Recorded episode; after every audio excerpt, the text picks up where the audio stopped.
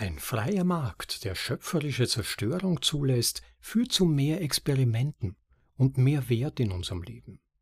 Die Technologie verstärkt diesen Prozess und wird damit Durchbrüche in unser Leben bringen, die vorher unvorstellbar waren, und die Türen für fast jeden öffnen, der diese schaffen kann.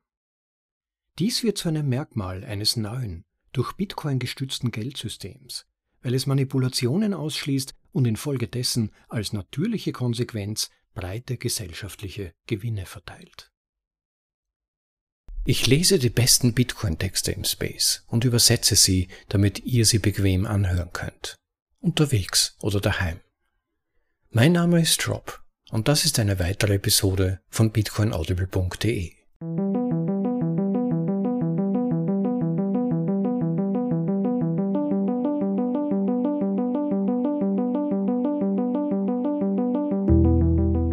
Grüße euch und willkommen zur Folge Nummer 63 von bitcoinaudible.de, dem Podcast mit den besten Artikeln aus dem Bitcoin Space, für euch in deutsche Sprache übersetzt und danach vorgelesen zum bequemen Anhören, ob unterwegs oder daheim.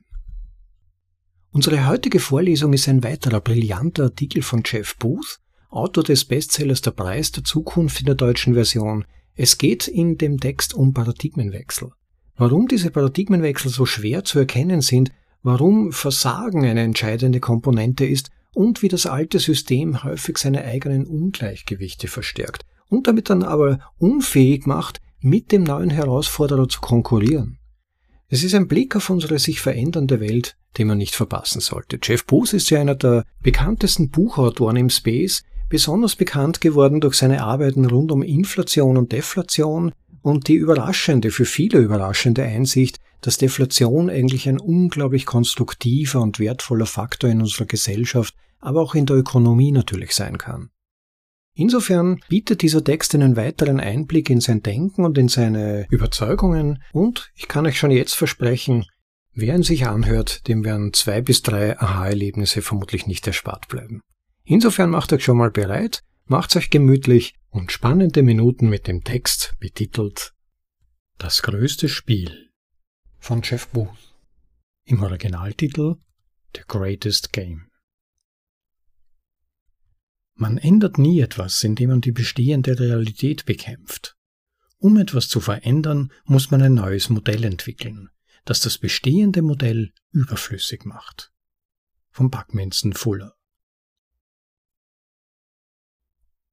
Durchbrüche, die unser Leben schrittweise zum Besseren verändern, kommen immer von etwas, das die meisten Menschen nicht sehen können. Unsere Vorstellung davon, wie die Welt existieren und funktionieren sollte, wird durch den Blick nach hinten und nicht nach vorne geformt. Daher ist es logisch, dass neue Paradigmen, die alles verändern, in unseren Köpfen auf Widerstand stoßen. Da die Menschen sie nicht sehen, muss der Durchbruch durch ein bestehendes Paradigma den Nutzern einen ausreichend überzeugenden Wert bieten, um ein altes Paradigma zu durchbrechen. Das iPhone von Apple hat beispielsweise nicht das Design des Marktführers BlackBerry von Research in Motion kopiert, weil es eine Tastatur brauchte oder an Unternehmen verkauft wurde, die die Sicherheit von REM benötigten. Das Unternehmen schuf eine digitale Schnittstelle, als diese noch gar nicht nötig war und schuf eine völlig neue Plattform, die die Branche veränderte. Auf dem Weg dorthin starb der BlackBerry, da er nicht mit dem Wert für die Nutzer konkurrieren konnte, der nun auf der Apple-Plattform exponentiell anstieg. Dieser Prozess beschreibt die schöpferische Zerstörung, ein paradoxer Begriff, der erstmals 1942 von Josef Schumpeter geprägt wurde, um zu beschreiben, wie der Kapitalismus in einem freien Markt funktioniert. Unternehmer sind innovativ und schaffen Werte für die Gesellschaft. Und dieser von der Gesellschaft gewonnene Wert zerstört oft auch die ehemalige Monopolmacht. Dieser Prozess und seine Bedeutung stehen im Mittelpunkt der Entwicklung aller modernen Volkswirtschaften und haben zu den meisten Vorteilen für die Gesellschaft geführt, die wir heute als selbstverständlich betrachten. Neue Gewinner werden so wertvoll, dass sie die bestehende Marktmacht oder Struktur zerstören. All dies wird von einem nahezu konstanten Strom innovativer Unternehmer mit kühnen Ideen und dem entsprechenden Kapital angetrieben, die sich gegen den Status quo stellen und nur dann erfolgreich sind, wenn sie einen Mehrwert für die Gesellschaft schaffen. Damit dieser Prozess funktioniert, ist Scheitern entscheidend. Sowohl für die Unternehmer und das in sie investierte Kapital, deren Geschäft nicht funktioniert, als auch für die bestehenden Unternehmen, die von ihnen umgestoßen werden, wenn ihre Innovation der Gesellschaft einen besseren Wert bringt. Und während Scheitern schwer ist, ist die Vermeidung von Scheitern viel schlimmer. Und warum? Weil durch die Verhinderung des Scheiterns die Marktanreize verzerrt werden, so dass schließlich eine kleine Anzahl von Personen, also Regierungen, Zentralbanken usw., so anstelle des freien Marktes darüber entscheidet, wer was bekommt. Leider ist die Verhinderung von Misserfolgen in den letzten 20 Jahren das Instrument der politischen Entscheidungsträger gewesen, und das hat enorme Folgen. Durch die Sozialisierung von Verlusten und die Verhinderung von Misserfolgen in unseren Volkswirtschaften haben die Zentralbanken und Regierungen praktisch dafür gesorgt, dass das bestehende Geldsystem der Welt zusammenbricht und durch etwas Neues ersetzt wird.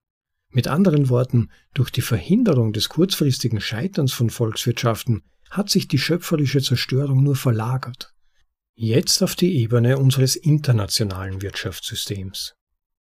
Ich glaube, dass Bitcoin mit dem, was noch kommen wird, eine überdurchschnittlich hohe Wahrscheinlichkeit hat, alle Hindernisse zu überwinden und eine globale Reservewährung zu werden. Noch wichtiger ist, dass ich glaube, dass er der Menschheit die beste Chance für einen friedlichen Übergang in die Zukunft bietet. Eine Welt, in der der Reichtum, den wir durch unseren technologischen Fortschritt erlangt haben, weiter verbreitet ist. Eine Zehnfachstrategie zuerst ein großer Fisch in einem kleinen Teich sein. Bei der Gründung neuer Technologieunternehmen verwende ich einen Rahmen, um zu verstehen, ob etwas die Fähigkeit hat, zu gewinnen. Den zehnfachen Vorteil.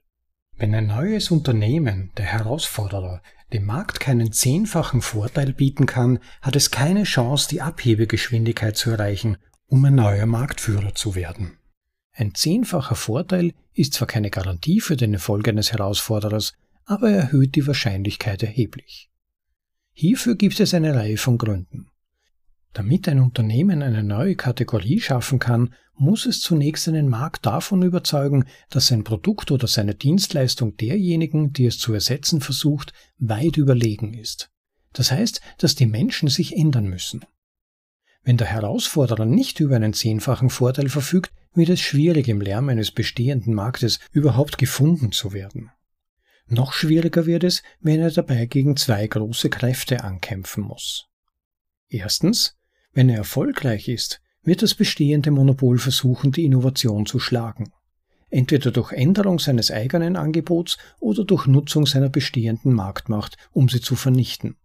Und zweitens, mit dem Erfolg kommen viele neue Marktteilnehmer, also Nachahmer oder geringfügige Innovationen auf den Markt, um zu konkurrieren, was den Markt hinsichtlich der Vorteile verwirrt. Damit ein Herausforderer weiter vorankommt, muss er weiterhin einen größeren Vorteil als die Nachahmer bieten und gleichzeitig lange genug unter dem Radar des Monopols bleiben, um eine ausreichende Größenordnung zu erreichen oder Netzwerkeffekte zu erzielen, bevor das Monopol davon Notiz nimmt. Dies gelingt am besten, indem man nicht in allen Bereichen konkurriert, in denen das Monopol konkurriert, sondern indem man einen sehr kleinen Teil des Marktes auswählt, der vom Monopol relativ unbemerkt bleibt und nur dort den zehnfachen Vorteil bietet.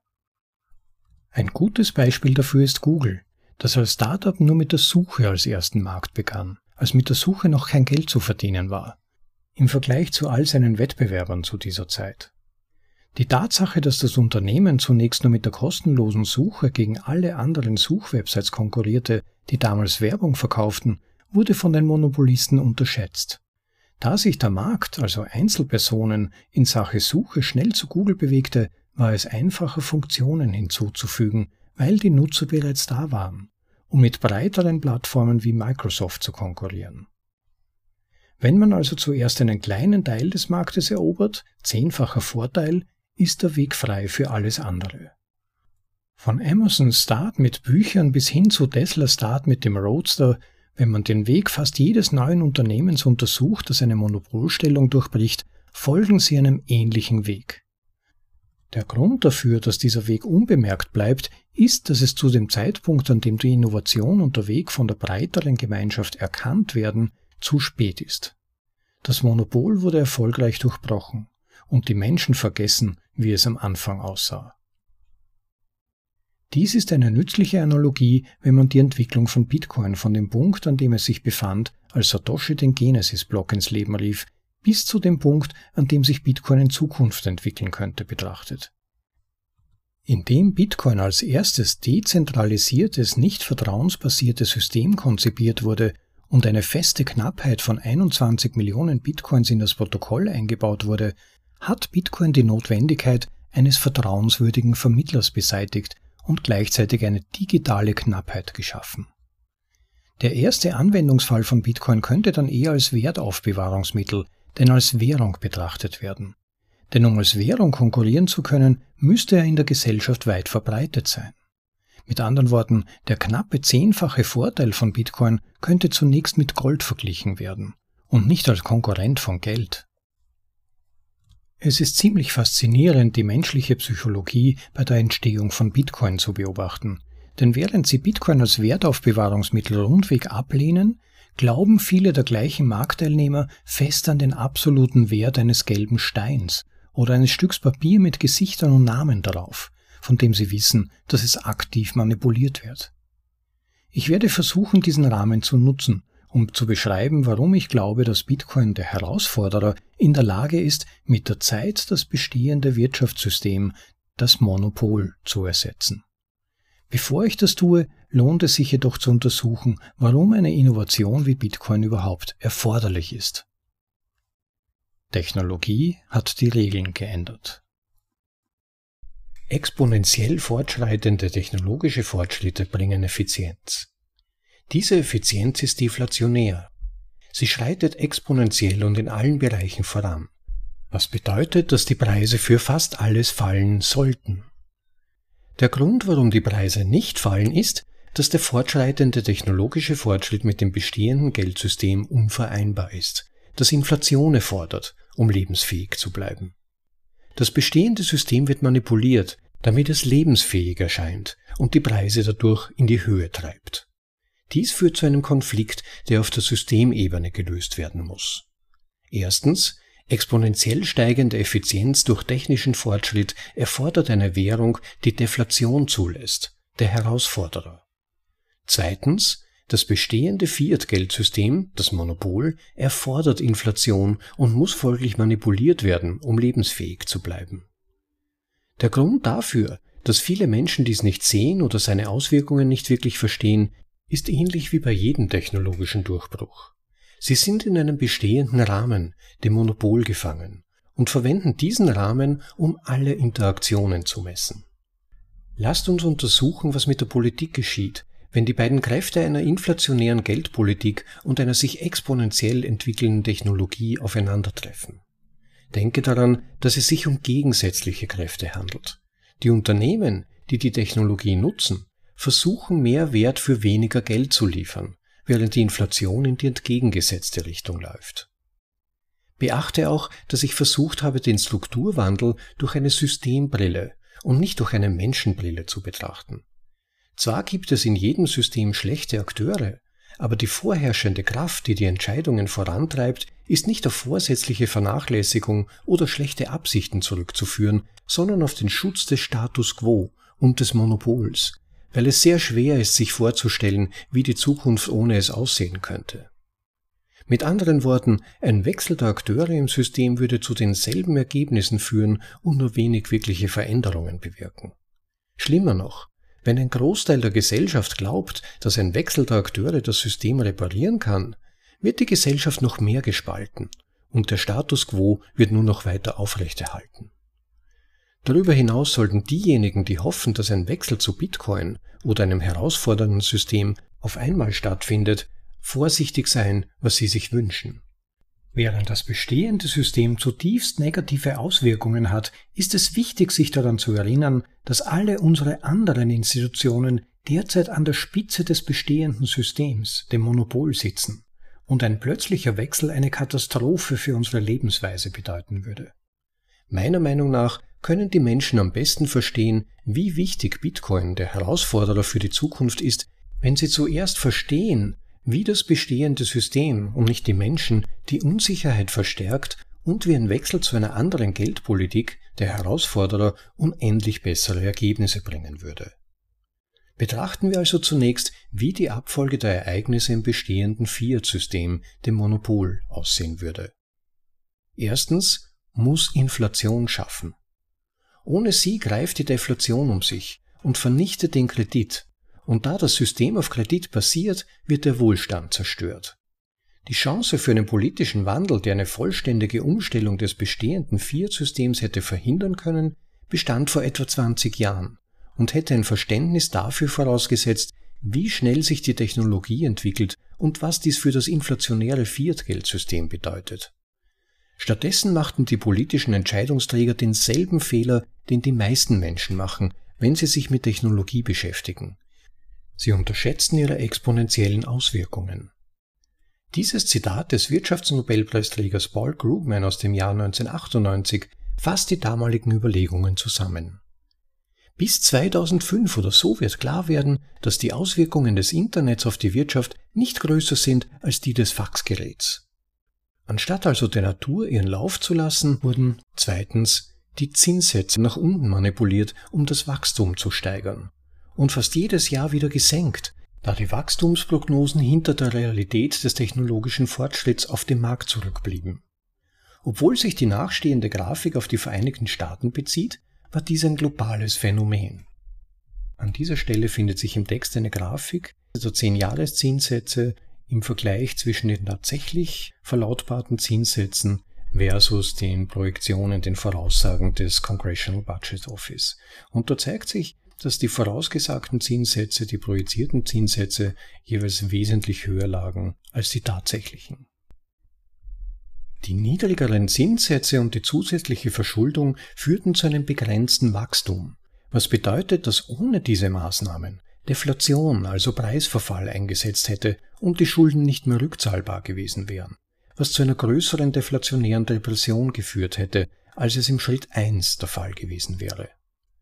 Das System war nun jedoch gefangen und erforderte immer niedrigere Zinssätze, und die niedrigeren Zinssätze führten zu Schuldenexzessen, Fehlallokation von Kapital und Vermögensblasen.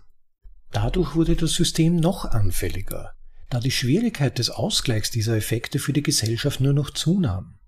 Die globale Verschuldung stieg 2019 auf über 250 Billionen Dollar wobei 185 Billionen Dollar dieses neuen Stimulus in den letzten 20 Jahren entstanden sind. Eine Anmerkung, da die Technologie weiterhin exponentiell voranschreitet, wird es exponentiell mehr Schulden und Lockerungen brauchen, um das bestehende System intakt zu halten. Es war unmöglich zu erkennen, wie ein System funktioniert, wenn man nur seine einzelnen Elemente betrachtet, sodass Politiker, Entscheidungsträger, Bürger und Unternehmen auf dem falschen Fuß erwischt wurden. Wenn man zum Beispiel glaubt, dass die Ausgaben für Wohnen und Bildung immer steigen, ohne zu fragen, ob sie auch ohne die 185 Billionen Dollar zusätzlicher Anreize gestiegen wären, führt dies logischerweise zu Nummer drei. Drittens, ein Verstoß gegen die Regeln des Kapitalismus und eine Verzerrung der freien Märkte, wenn erkannt wird, dass die Schulden nicht zurückgezahlt werden können. An dieser Stelle des Texts zeigt Jeff Booth einen Tweet, der an ihn gerichtet wurde, mit dem Hinweis, ich glaube, Sie haben Ihre Meinung geändert, Jeff Booth, mit einem Zitat von Ben Bernanke vom 4. September 2007, It's not the responsibility of the Federal Reserve, nor would it be appropriate, to protect lenders and investors from the consequences of their financial decisions. Übersetzt, es ist nicht die Aufgabe der Federal Reserve und es wäre auch nicht angemessen, Kreditgeber und Investoren vor den Folgen ihrer finanziellen Entscheidungen zu schützen. Es sind nicht die Schulden selbst, die den Kapitalismus und den freien Markt untergraben. Es ist der Akt der Stabilisierung einer Wirtschaft durch die Sozialisierung der Verluste bei einem Zusammenbruch, der den freien Markt und den institutionellen Rahmen des Kapitalismus selbst untergräbt. Die Verhinderung der schöpferischen Zerstörung kodifiziert daher schlechtes Verhalten im Kapitalismus selbst, da die Marktteilnehmer nun erkennen, dass das System ihnen aus Angst vor einem katastrophalen Zusammenbruch immer aus der Patsche helfen wird, was genau das ist, was passiert wäre, und auch heute noch ohne Rettungsaktionen passieren würde. Tschüss, freie Märkte. Aus der Sicht der politischen Entscheidungsträger des Monopols wäre es an diesem Punkt des Zyklus schwierig, das gesamte Wirtschaftssystem zusammenbrechen zu lassen. Also wird das sprichwörtliche Fass ohne Rücksicht auf die unbeabsichtigten Folgen immer wieder zum Überlaufen gebracht. Dies führt vorhersehbar zu unnatürlicher Ungleichheit, sozialen Unruhen und einem Verlust des Vertrauens in das System, das Monopol. Diese Zusammenbruchsphase, die länger dauern kann, als es den Menschen bewusst ist, ist vergleichbar mit einem Unternehmen, das gegen eine strukturelle Veränderung ankämpft und aufgrund dieser strukturellen Veränderung eine kürzere Startbahn für die Veränderung hat, was im gesamten Unternehmen zu Chaos führt, da es sich mit dringenden Problemen beschäftigt und keine Möglichkeit hat, die zugrunde liegende Struktur zu reparieren. Ich möchte auch betonen, dass ich mich mit dem bestehenden Fiat-System, dem Monopol, nicht auf ein bestimmtes Land, sondern auf das gesamte Fiat-Geldsystem beziehe. Dies ist wichtig, weil man sich kurzfristig leicht täuschen lassen kann, wenn man nur einzelne Elemente des Systems betrachtet. In diesem Fall ist das einzelne Element eine Landeswährung innerhalb dieses Gesamtrahmens. Da jede Regierung, die in ihrem eigenen nationalen Interesse handelt, ihr eigenes Spiel spielt, könnte es Phasen der Ruhe, des Chaos, der Aufstände und des Krieges geben, während das Gesamtsystem heftig hin und her schwankt und seinen Zusammenbruch beschleunigt. Die Zusammenbruchsphase hat einige wichtige Aspekte für die wahrscheinliche Reaktion des Systems, des Monopols gegenüber dem Herausforderer, Bitcoin, die wir betrachten sollten. Die Zusammenbruchsphase. Ah. Da das System, so wie es heute gestaltet ist, unnatürliche Ungleichheit, soziale Unruhen und Vertrauensverlust erzeugt, werden die Vorzüge des Sozialismus und der zentralen Planwirtschaft vorhersehbar zunehmen und bei den Bürgern immer beliebter werden. Sie werden gerne die Kontrolle an mehr Regierungen und politische Entscheidungsträger übertragen, um das Problem zu lösen. Ironischerweise werden sie dies tun, ohne zu wissen, dass das Problem in erster Linie von den politischen Entscheidungsträgern auf beiden Seiten des politischen Spektrums geschaffen wurde, indem sie die freien Märkte ignorierten. B. Die neuen politischen Entscheidungsträger werden die Regeln ändern und die Unabhängigkeit der Fed und anderer Zentralbanken effektiv auf das Finanzministerium und die Politiker übertragen, um eine Umverteilung des Reichtums zu ermöglichen und so zu versuchen, das System zu retten. Dies wird zunächst durch die Modern Monetary Theory, MMT, Helicopter Money, also großflächig verteiltes Geld und andere fiskalische Programme geschehen, die darauf abzielen, neu gedrucktes Geld an Bürger und Unternehmen zu verteilen, um Unruhen zu vermeiden und die Inflation anzukurbeln. Die meisten Menschen werden nicht erkennen, dass Inflation in Wirklichkeit bedeutet, dass ihre Reallöhne unter Wert des Geldes sinken und werden das Gratisgeld gerne annehmen. C. Wenn dies geschieht und die Preise durch Gelddrucken und künstlich niedrig gehaltene Zinssätze immer weiter in die Höhe getrieben werden, werden die Unternehmen gezwungen sein, ihre Arbeitskräfte schneller mit Hilfe von Technologie abzubauen, um wettbewerbsfähig zu bleiben. Wenn sie dies nicht tun, laufen sie Gefahr, zu dauerhaften Mündeln des Staates zu werden, also Zombieunternehmen, die Geld vom Staat benötigen, um zu funktionieren. Der Abbau von Arbeitskräften mit Hilfe von Technologie beschleunigt natürlich den Kreislauf von staatlichen Eingriffen und Währungsmanipulationen zur Rettung von Arbeitsplätzen. Da Inflation gleichbedeutend mit einem Rückgang der realen Löhne ist, kann sie dazu beitragen, den Prozess des Arbeitsplatzverlustes zu verzögern, indem sie den Arbeitnehmern weniger zahlt. Mit anderen Worten, die reale Arbeitskomponente der Arbeit sinkt, indem sie als Prozentsatz der Arbeit niedriger wird. Nur wenige werden diesen Taschenspielertrick erkennen und wissen, dass die Inflation eine Steuer für diejenigen ist, die am wenigsten zahlen können, so dass sich der in B skizzierte Zyklus beschleunigt. D. Auf diesem Weg ist zu erwarten, dass das bestehende System, das Monopol, versuchen wird, eigene digitale Währungen einzuführen, die eine größere Kontrolle über die Verteilung des Reichtums ermöglichen, um ein Problem zu lösen, das das bestehende System nicht lösen kann. Wir können auch davon ausgehen, dass verschiedene Währungsregimes miteinander konkurrieren werden, um ihre Währung am weitesten zu verbreiten. Ein paar Beispiele dafür, warum dies eine Voraussetzung für das bestehende System ist. Erstens, die Zentralbanken können ihre Zinssätze nicht zu weit ins Negative treiben, ohne dass die Menschen ihr Geld von den Banken abziehen, was in der Folge zu einem Ansturm auf die Banken führt und das System aus dem Gleichgewicht bringt. Mit einer digitalen Währung könnten negative Zinssätze sofort angewandt werden, ohne dass diese Folgen eintreten. Einfach per Tastendruck direkt aus deiner Tasche klauen. Zweitens. Wenn die Zentralbanken heute neu gedrucktes Geld in die Hände der Menschen bringen wollen, muss es über eine Bank oder eine Zwischenstelle gehen, welche die Kreditwürdigkeit feststellt. Da eine Bank ein privates Unternehmen mit Aktionären ist und profitabel bleiben muss, wird eine Bank nur dann Geld verleihen, wenn sie glaubt, dass ein Unternehmen oder eine Privatperson den Kredit mit Zinsen zurückzahlen kann. Was die Erwartung starker zukünftiger Erträge, das heißt Wirtschaftswachstum voraussetzt. Eine digitale Währung könnte von der Zentralbank oder dem Schatzamt direkt in die Hände der Bürger transferiert werden, ohne dass dieser Transfermechanismus einer Bank erforderlich wäre.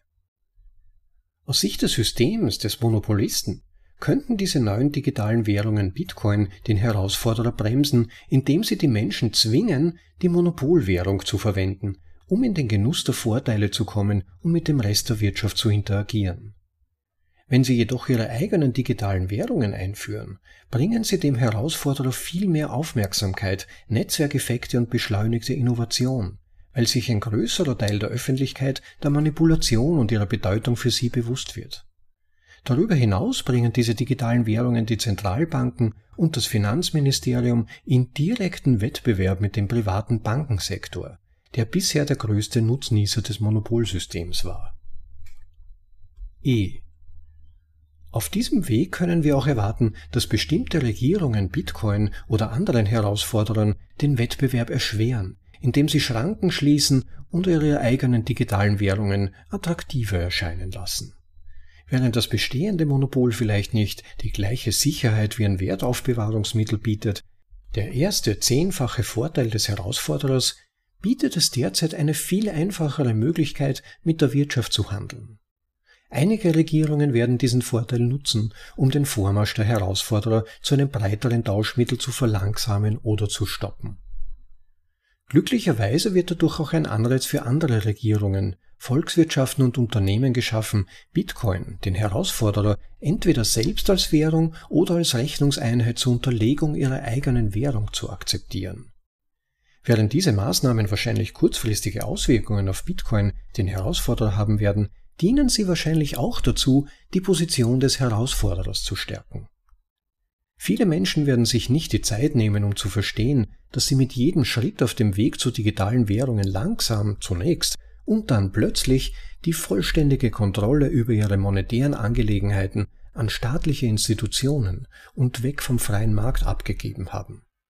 Dann haben sie ihre natürlichen Rechte an eine herrschende Klasse übertragen, die bestimmt, wer was bekommt.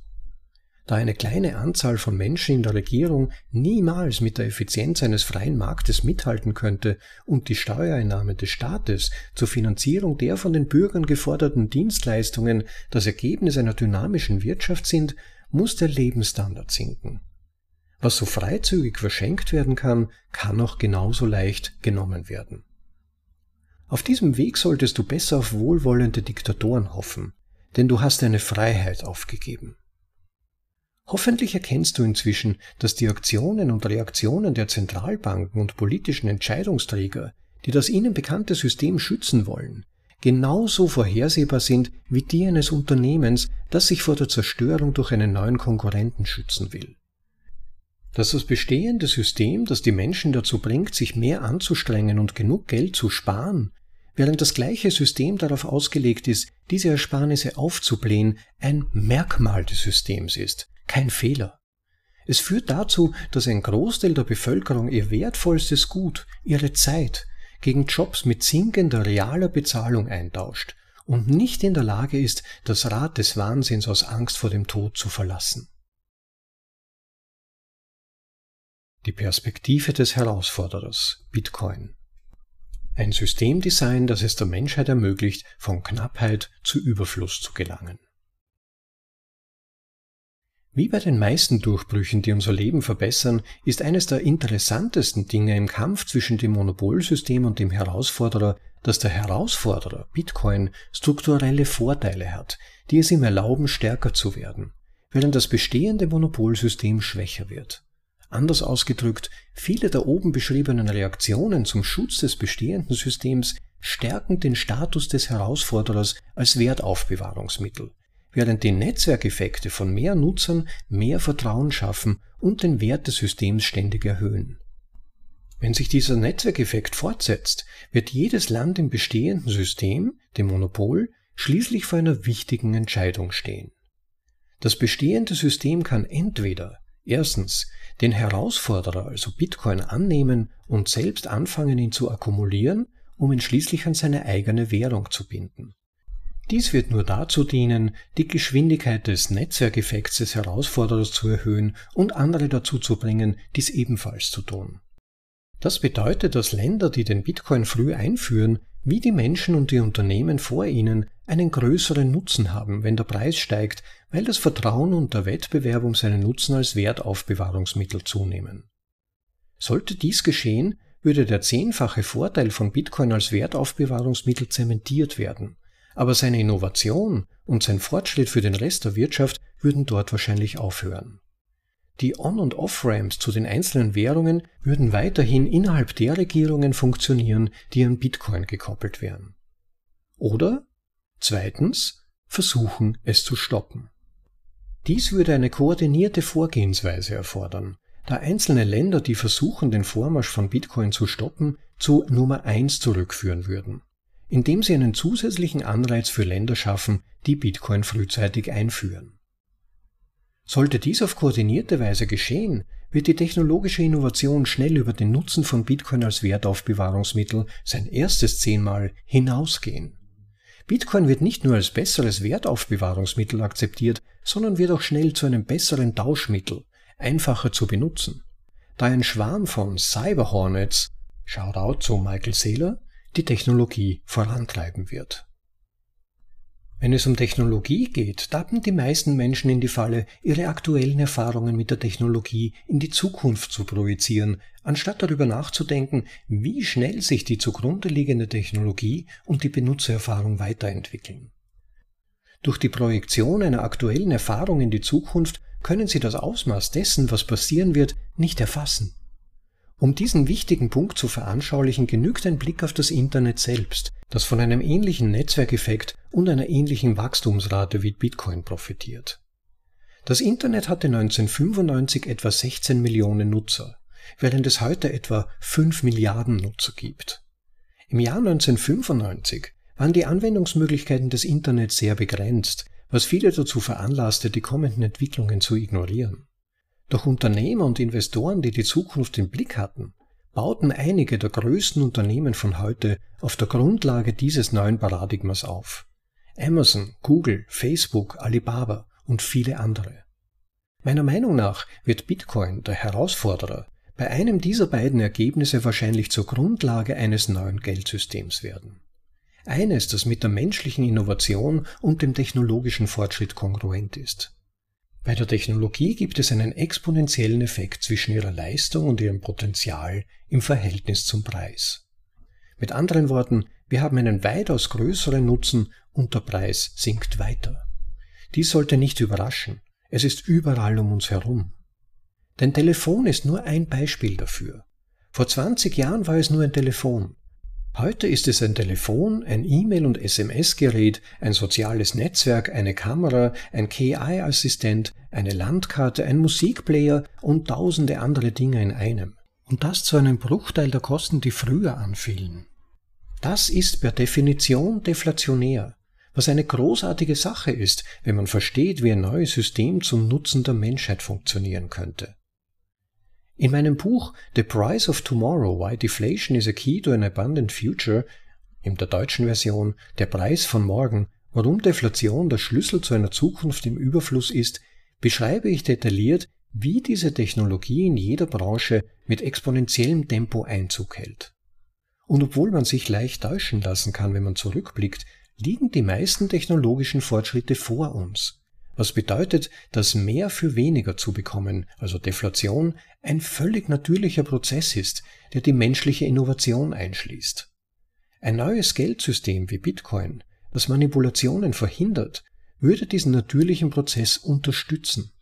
Es würde bedeuten, dass unsere Innovation und technologischen Fortschritte dazu führen würden, dass wir mehr Zeit haben und gleichzeitig einen höheren Lebensstandard genießen können. So gesehen ist es schwer vorstellbar, dass jemand diesen Prozess aufhalten will. Ja, die Preise würden fallen und immer weiter fallen, da die Technologie und der freie Markt das falsche Konstrukt abschafften, mehr Wachstum zu benötigen, um die Preise zu bezahlen, die nur durch das Drucken von Geld in die Höhe manipuliert wurden. Wenn die Preise auf ihr natürliches Niveau fallen und sich auf dem Weg in die Freiheit befinden, wird die gesamte Infrastruktur, die zur Stützung der Preisinflation erforderlich ist und die nur durch die Missachtung des freien Marktes verursacht wurde, wegfallen. Es ist nicht die Logik, die es schwierig macht, dies zu erkennen.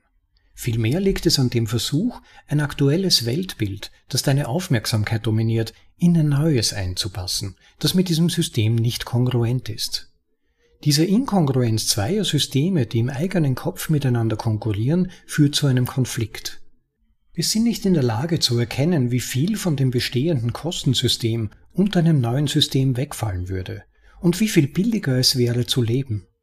Also halten wir aus Angst vor Verlusten an unseren bisherigen Rahmenbedingungen fest, von denen wir wissen, dass sie die Preise in die Höhe treiben. Wir begreifen nicht, dass sich viele unserer größten aktuellen gesellschaftlichen Probleme mit einem neuen Standard wie Bitcoin lösen könnten.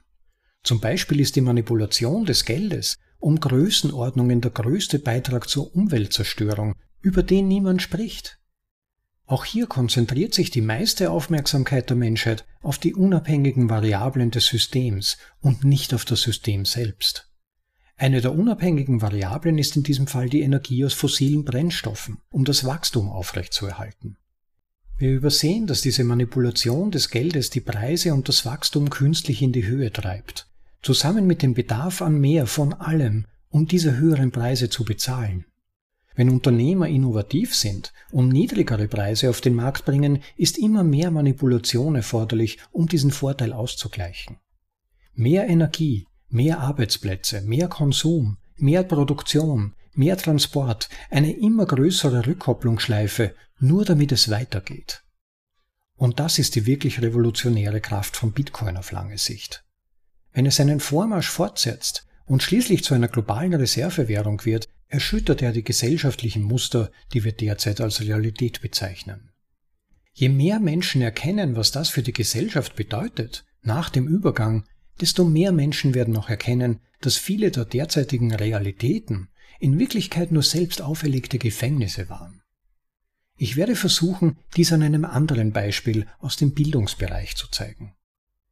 Mit einer Internetverbindung und einem Browser haben wir heute bereits Zugang zu vielen der weltbesten Köpfe.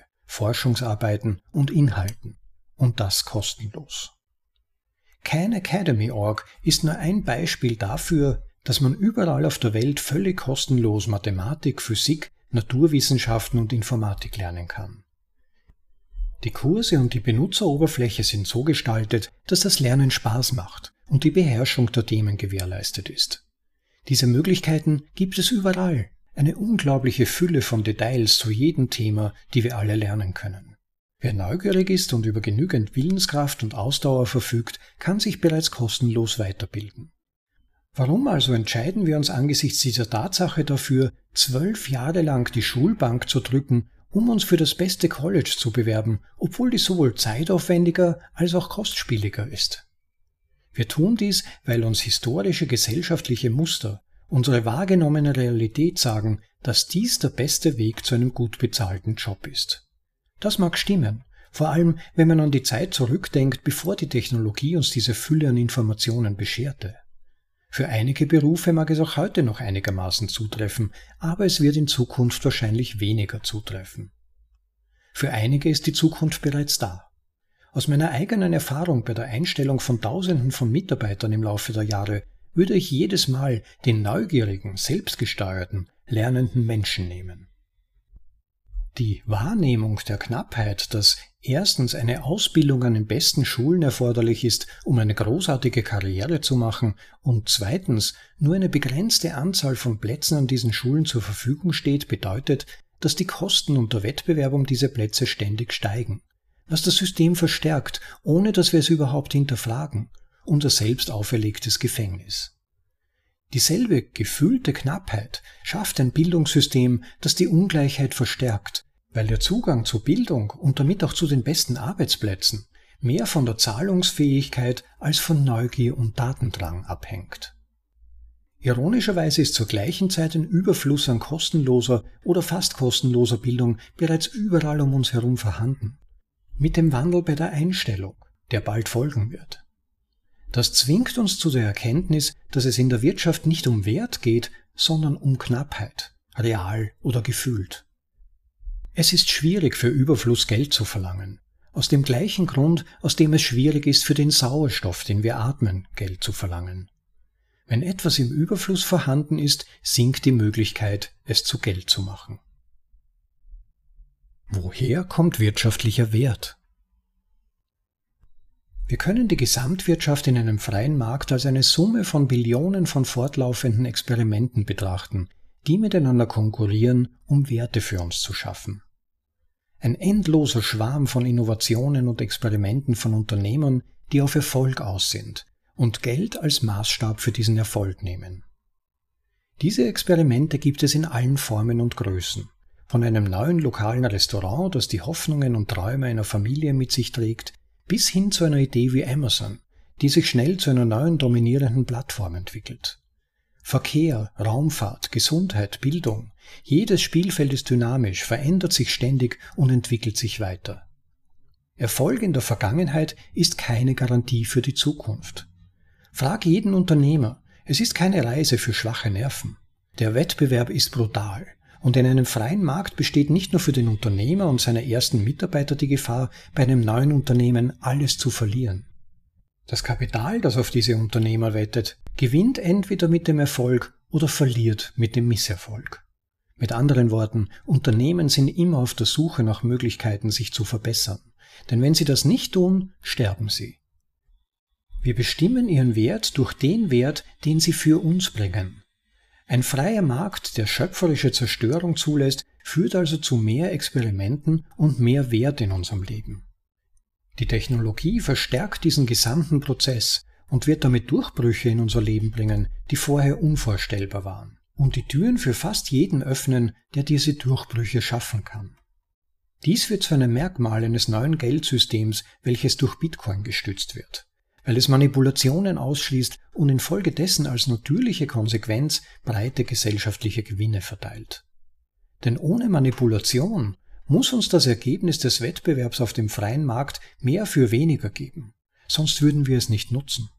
Das heißt, dass ein monetärer Standard wie Bitcoin sicherstellen würde, dass der exponentiell steigende Wert, der durch eine Kombination aus Technologie und Wettbewerb geschaffen wird, im Preis fallen würde, um den neuen Realitäten von Angebot und Nachfrage in einer digitalen Welt zu entsprechen. Diese scheinbar kleine, vom Großteil der Gesellschaft unbemerkte Veränderung verändert alles andere. Mit der Zeit wird die Gesellschaft erkennen, dass sie auch eine Ausweitung der Bedeutung des Erfolgs selbst ermöglicht. Im großen Spiel der Wirtschaft stirbt ein Monopol selten über Nacht. Dafür haben sie zu viel Marktmacht. Oft verpassen sie einen wichtigen technologischen Wandel, der es ihnen ermöglicht hätte, einen anderen Wert anzubieten, und beginnen dann mit einer Reihe von Maßnahmen, um ihr bestehendes Geschäft zu schützen. Da die Veränderung der Gesellschaft einen besseren Nutzen bringt, sind diese Maßnahmen zum Schutz des Bestehenden am Ende so gut wie garantiert zum Scheitern verurteilt. Genau das Gleiche spielt sich vor unseren Augen im größten aller Spiele ab, dem internationalen Währungsspiel und dem Aufstieg von Bitcoin, das mit allem anderen verbunden ist. Zum ersten Mal in der Geschichte geben die einzigartigen Eigenschaften von Bitcoin jedoch jedem die Wahl, wie er das Spiel spielt. Ich vermute, dass wenn mehr Menschen verstehen, wie bemerkenswert dieser Durchbruch für das Geld ist und was er bedeutet, die Dinge nie mehr so sein werden wie zuvor. Lerne mehr über Bitcoin. Erfahre, warum seine Bedeutung so viel größer ist als der Reichtum, den er für dich und deine Familie schaffen könnte. Wenn du das getan hast, lehrst du andere. Deren Zukunft könnte davon abhängen. Es wird ein epischer Kampf werden. Ein Kampf zwischen dem freien Markt und den Unternehmen, die im Wettbewerb stehen, um mehr Wert zu schaffen, auf der einen Seite und der Manipulation und Macht, die sich in den Händen einiger weniger konzentriert und schließlich zu einer totalitären Kontrolle führt, auf der anderen Seite. Meine Hoffnung für die Menschheit ist, dass wir auf der Gewinnerseite stehen. Das war das größte Spiel von Jeff Booth. Ja, was für ein Text hier von Jeff Booth. Der Grundtenor ist und meiner Ansicht nach die wichtigste Aussage. Es ist extrem schwer, die Relevanz neuer Technologien zu erkennen, und zwar zeitgerecht. Das ist der wichtige Punkt. Natürlich im Rückblick ist man immer gescheiter, im Rückblick hat man vor allem aber auch andere Maßstäbe. Man hat sozusagen schon ein anderes Denksystem und ist sich darüber klar, was relevant ist und was nicht. Im Vorhinein ist das extrem schwer, das zu beurteilen. Deshalb werden fast alle Marktmonopolisten noch immer vollkommen überrascht am kalten Fuß erwischt, wenn eine neue Technologie alles umwälzt. Dass wir so fundamentale Änderungen nicht so gut absehen können. Vielleicht liegt es daran, dass unser Zeithorizont auch so begrenzt ist. Wenn ihr bedenkt, früher hat man Türme, Tempel gebaut, über Generationen hinweg. Projekte hatten einen enorm langen Zeithorizont, von der Planung bis zur Ausführung, bis zur Nachbearbeitung. Da hatte Zeit einen ganz anderen Wert, eine andere Dimension. Und was passiert heute? Wir haben eine Plastikindustrie. Dinge werden in null nichts aus Plastik gefertigt und was damit passiert, nachdem sie nach ein oder zwei Jahren kaputt sind, interessiert im Prinzip niemanden. Selbst Firmen haben einen Zeithorizont von nur wenigen Jahren, sogar Regierungen eigentlich, wenn man bedenkt. Über vier oder fünf Jahre die Legislaturperiode hinaus denkt eigentlich keiner weiter. Alles, was danach kommt, hinter mir die Sintflut, sollen die die Rechnungen bezahlen, sollen dann die Wähler sich bei den Nachfolgern beschweren. Mir ist es egal, ich schaue, dass ich jetzt positives Feedback bekomme. Ich schaue, dass ich jetzt möglichst viele Connections finde, die mir dann nachher weiterhelfen und so weiter. Das ist das, was das Denken vieler heutzutage bestimmt. Mit anderen Worten, die fundamentalen Auswirkungen von Innovation und, und fundamentalen neuen Technologien auch nur zu erfassen, ist ja oftmals schon aufgrund des geringen Zeithorizonts gar nicht möglich. Es setzt sich ja niemand nieder und denkt monatelang über etwas Bestimmtes nach, sondern es geht um schnelle Ergebnisse. Auch deshalb kann man die Relevanz neuer Paradigmen, Paradigmawechseln, meistens nur im Rückblick erkennen.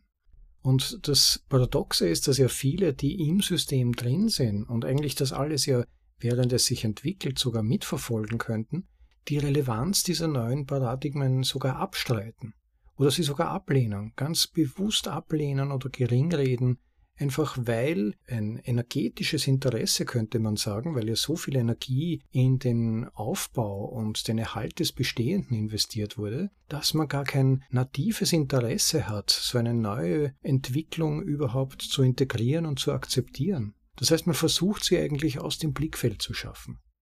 Das gilt übrigens auch dann, wenn neue Mitspieler im System auftauchen, die aber letztendlich ihre Wurzeln im bestehenden System haben.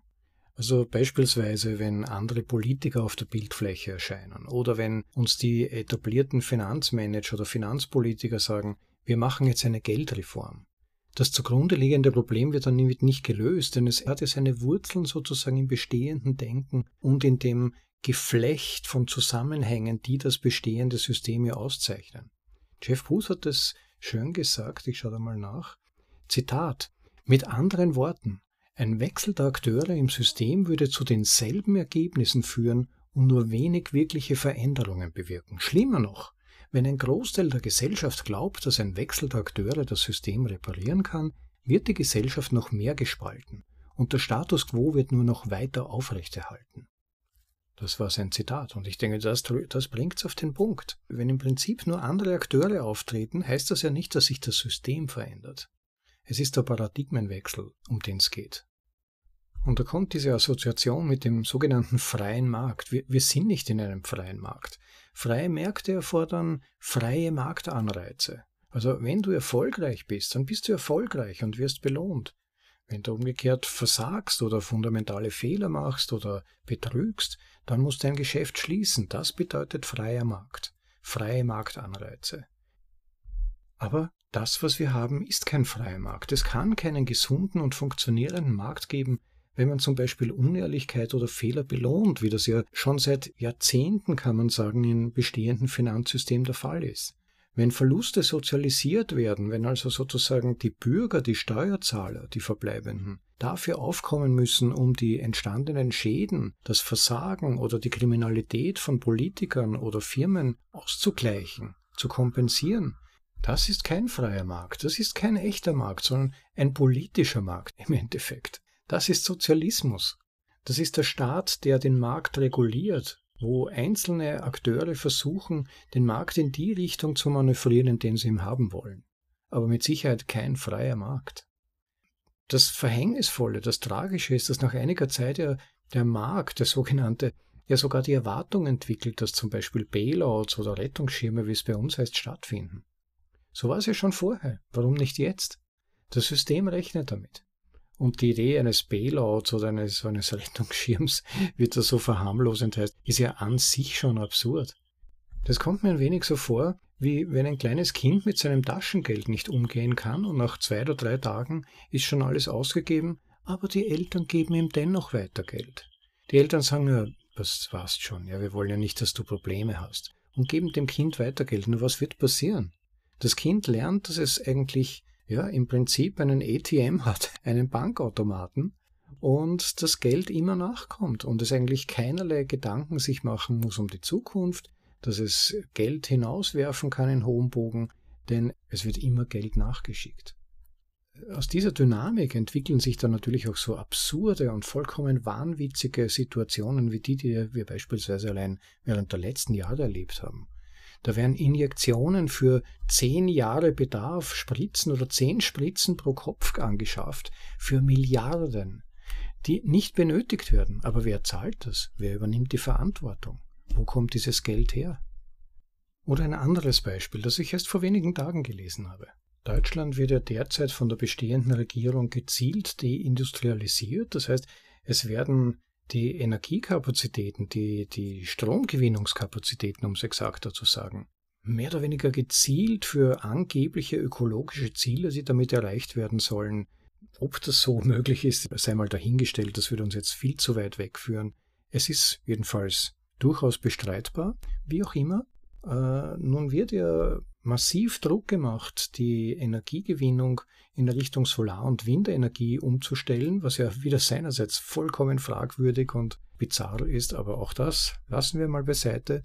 Aber eine der Auswirkungen, nur eine der vielen Auswirkungen ist die, da kommt man jetzt überraschend drauf, da hat sich ja vorher scheinbar niemand Gedanken gemacht, dass nämlich Windräder manchmal sehr viel Energie erzeugen. Energie, die gar nicht benötigt wird wohingegen natürlich zu manchen Zeiten des Jahres, zu den meisten Zeiten würde ich mal vermuten, diese Windenergie nicht ausreicht, um den Strombedarf abzudecken. Aber wenn Überschüsse produziert werden, werden für die Strommenge, die die Betreiber theoretisch hätten einspeisen können, trotzdem Vergütungen nach den gesetzlichen Tarifen gezahlt. Man nennt das Phantomstrom, habe ich mir erklären lassen. Ein neuer Begriff. Danke, liebe Ampelregierung in Deutschland. Dieser Phantomstrom existiert nur in den Abrechnungstabellen. Das heißt, die, die Konsumenten müssen das bezahlen, weil das nämlich auf die Stromkunden umgelegt wird. Im Jahr 2021 zahlten die Verbraucher für den Phantomstrom so viel wie noch nie, insgesamt 807 Millionen Euro für nie erzeugte Energie. Es bestätigt sich wieder mal am Ende, wer bezahlt die Rechnung? Der Steuerzahler. Und solche Systeme funktionieren natürlich in der Realität nicht wirklich. Die funktionieren nur mit künstlich geschaffenem Geld, mit zusätzlicher Neuverschuldung, mit Verschuldung der Privathaushalte. Das heißt, diese Kreditblase, die durch solche Faktoren und andere gebildet wird, wird immer größer. Es gibt mittlerweile bereits einige Berechnungen und Studien, denen zufolge die gesamten Renewables, also die sogenannten erneuerbaren Energien, was auch immer das bedeutet, allein da sie eine Wortschöpfung, die seinesgleichen sucht, aber dass sie nicht wirtschaftlich selbsterhaltend wären, wenn sie nicht laufend aus Steuermitteln subventioniert werden würden. Die sind nicht nachhaltig, die sind nicht langfristig aufrechtzuerhalten. ohne laufende Subvention mit Steuermitteln. Von den katastrophalen ökologischen Auswirkungen beispielsweise der Erzeugung von Solarzellen und Windrädern und so reden wir jetzt noch nicht einmal. Aber das entspricht nicht einer freien Marktwirtschaft. Was ist eine freie Marktwirtschaft? Ich komme nochmal auf Jeff Booth zurück. Ein weiteres Zitat aus seinem Text, ich habe mir es gerade vorher rausgesucht. Wir können die Gesamtwirtschaft in einem freien Markt als eine Summe von Billionen von fortlaufenden Experimenten betrachten, die miteinander konkurrieren, um Werte für uns zu schaffen. Ein endloser Schwarm von Innovationen und Experimenten von Unternehmern, die auf Erfolg aus sind und Geld als Maßstab für diesen Erfolg nehmen. So viel dazu von Jeff Booth. Es ist ein riesiges Spiel. Und in diesem Spiel, wenn es funktioniert, wenn es eine gesunde Wirtschaft ist, wenn es eine freie Marktwirtschaft ist, dann geben wir unser Bestes. Wir versagen und gewinnen, wir versuchen zu optimieren, es immer besser zu machen und am Ende gewinnt der Beste.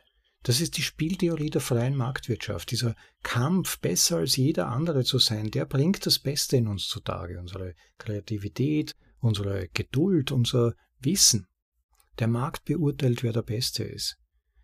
In einem Markt, wo der Staat versucht, das System dorthin zu manipulieren, wo er es gern hätte, das funktioniert vielleicht kurzfristig, aber nicht langfristig.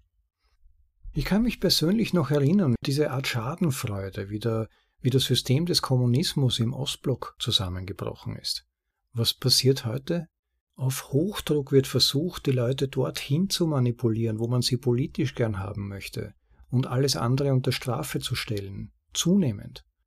Der Markt wird manipuliert, es werden Scheinzahlen produziert, es werden staatsnahe Unternehmen besonders gefördert, während andere im Prinzip sich die Zähne ausbeißen, weil sie nämlich den freien Marktwirtschaftsspielen unterworfen sind. Dieses System ist zum Scheitern verurteilt. Und die Frage ist natürlich, was passiert? Wie kann ein Wechsel passieren? Wie kann vor allem ein möglichst schmerzloser, ein natürlicher Wechsel passieren?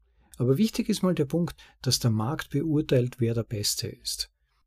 Und der Markt ist nichts anderes als die Zivilisation. Es kann nur eine Zivilisation überleben und sich fortentwickeln, wenn der Markt funktioniert, wenn die Dynamiken innerhalb des Marktes die Gesellschaft als solches vorantreiben. Insofern sind diese beiden Elemente ganz stark aneinander gekoppelt. Und welche Rolle spielt Geld dabei? Geld ist nur ein Proxy, das ist kein Wert in sich selbst. Es ist aber ein Maßstab zum Bemessen von Leistungen und des Wertes von Leistungen. Es ist ganz wichtig, diese Unterscheidung zu treffen und zu verstehen. Das Geld ist nur ein Mittel und wir nutzen es als Messinstrument. Insofern ist auch zu sparen kein Diebstahl an der Wirtschaftsleistung, wie das Keynesianer gern behaupten. Dass Sparen an sich schlecht ist und letztendlich der Staat dann womöglich noch mit CBDCs den Bürgern verbieten möchte zu sparen, das ist absoluter Wahnsinn im Prinzip. Auch hier, das kann eine Zeit lang funktionieren, aber in Wirklichkeit unterhalb der Oberfläche wird das Wirtschaftssystem zerstört. Eine Wirtschaft kann so nicht funktionieren. Zu sparen ist kein Diebstahl an der Wirtschaftsleistung. Das ist eigentlich ganz leicht vorzustellen. Wenn jemand Rasen mäht für jemanden und dafür freiwillig Geld erhält von der anderen Seite und es zur Seite legt, dann hat er dieses Geld nicht gestohlen. Der, der Rest der Welt läuft weiter. Dem ist es völlig egal, ob diese Person vorübergehend ihr Geld aufhebt, zurücklegt oder nicht. Wer sich mit der Frage des Sparens näher befassen möchte, dem kann ich unsere zwei Vorlesungen, die eine von Hans-Hermann Hoppe, das ist Episode Nummer 18, betitelt Der Ertrag aus gespartem Geld neu überdacht sehr ans Herz legen. Und zur Ergänzung dann, wer es in kurzer, prägnanter Form noch vertiefend sich anhören möchte von Pierre Rochard, Folge Nummer 19, Episode 19, der Nutzen des Sparens. Das ist wirklich ein heißer Tipp, wer sich mit dem Thema des Sparens auseinandersetzen möchte und warum es ökonomisch so wichtig sogar ist, für nachhaltige Wertschöpfung und für die Entwicklung der Zivilisation allgemein sparen zu können, also nachhaltig Rücklagen bilden zu können, da unbedingt reinhören. Aber zurück zum Geld, da ist Bitcoin natürlich ein Paradigmenwechsel. Der ist so fundamental, dass man in den Auswirkungen noch gar nicht absehen kann, weil eben, wie erwähnt, Geld ein so fundamentales Element in unserer Gesellschaft und unserer Wirtschaft ist und in so viele andere Bereiche ebenfalls hineinwirkt. Das ist ein Umschwung, der für viele Spieler im Moment noch in keiner Weise auch nur annähernd erahnt werden kann. Natürlich merkt man schon diverse Bewegungen, beispielsweise bei Zentralbanken. Viele meinen ja, dass Zentralbankengeld, diese Überlegung, so etwas einzuführen, durch Bitcoin inspiriert wurde.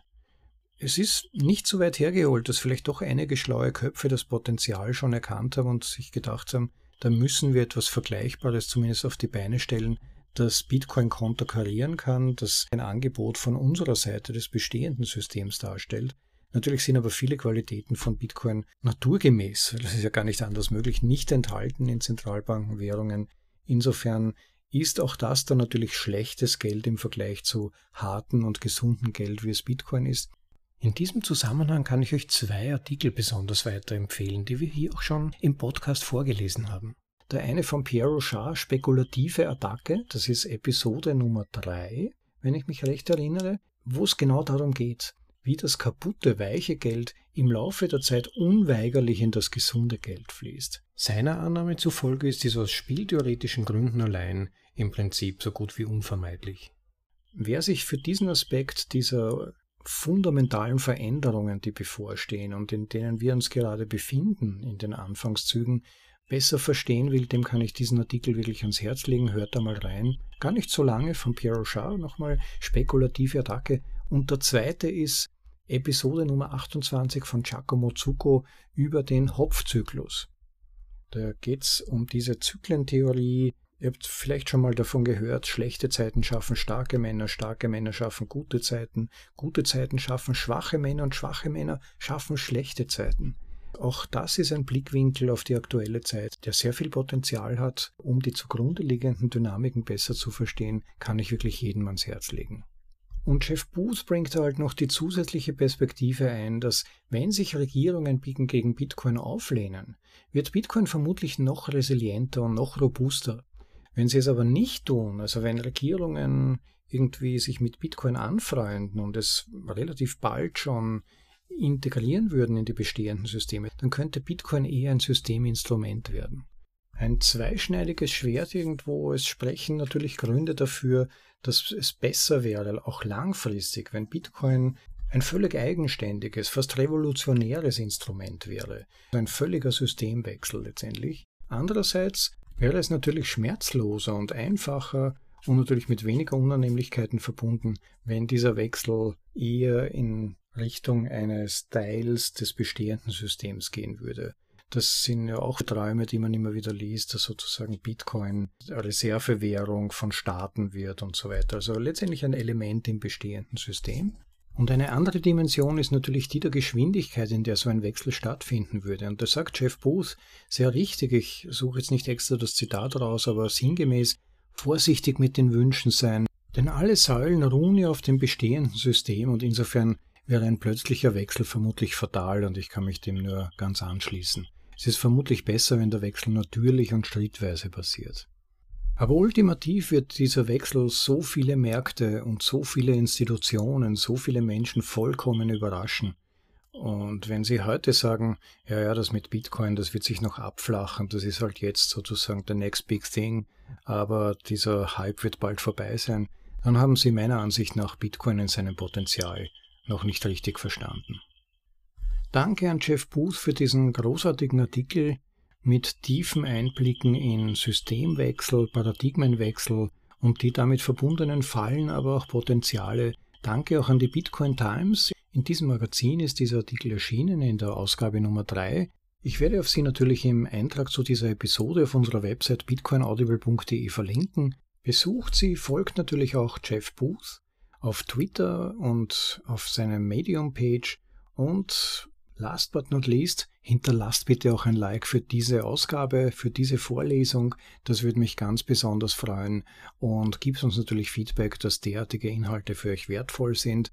Und wem der Podcast als solches gefällt, die deutschsprachigen Übersetzungen der besten Artikel aus dem Bitcoin Space, dann subscribe doch bitte den Podcast, klickt auf den Subscribe-Button, sei es auf YouTube, auf Twitter, wo auch immer wir uns befinden um da keine Folge zu verpassen und letztendlich auch dadurch ein kleines Feedback zu geben, dass euch das Angebot interessiert. Wer ein bisschen seinem Herzen einen Stoß geben kann und sogar den Podcast als solches unterstützen könnte, tatkräftig, sei es durch eigene Übersetzungen, sei es auf technischer Basis, was auch immer, insbesondere natürlich auch finanziell. Irgendwann einmal soll sich ja doch dieses Projekt auch tragen und es wäre natürlich großartig und wird wahrscheinlich auch nur dann möglich sein, die entsprechenden Übersetzungen regelmäßig anzubieten, wenn noch ein bisschen sozusagen was reinkommt. Hochwillkommen sind natürlich immer Sets. Fiat ist okay, Sets sind besser. Wem brauche ich das erzählen? Insofern nutzt bitte den Link. Beim Eintrag zu dieser Episode solltet ihr ihn finden. Schickt Sites, schickt Sites, helft mir Sites zu stacken und motiviert mich auf diese Weise. Boost gibt es leider noch keinen beim Podcast. Ich habe noch nicht herausgefunden, warum das nicht möglich ist. Aber wer auf die indirekte Weise, nämlich durch direkte Spende, durch eine direkte Übermittlung einer kleinen Gabe helfen kann, dem sei es gedankt. Damit genug. Draußen tobt der Wind, vielleicht habt ihr die Klangräder im Hintergrund immer wieder mal gehört. Meine Stimme ist auch schon etwas angeschlagen, ein Zeichen, es nun abzurunden. Ich wünsche euch einen schönen Tag, freut euch des Lebens und vielleicht seid ihr beim nächsten Mal wieder dabei, würde mich freuen. Ciao, euer Rob.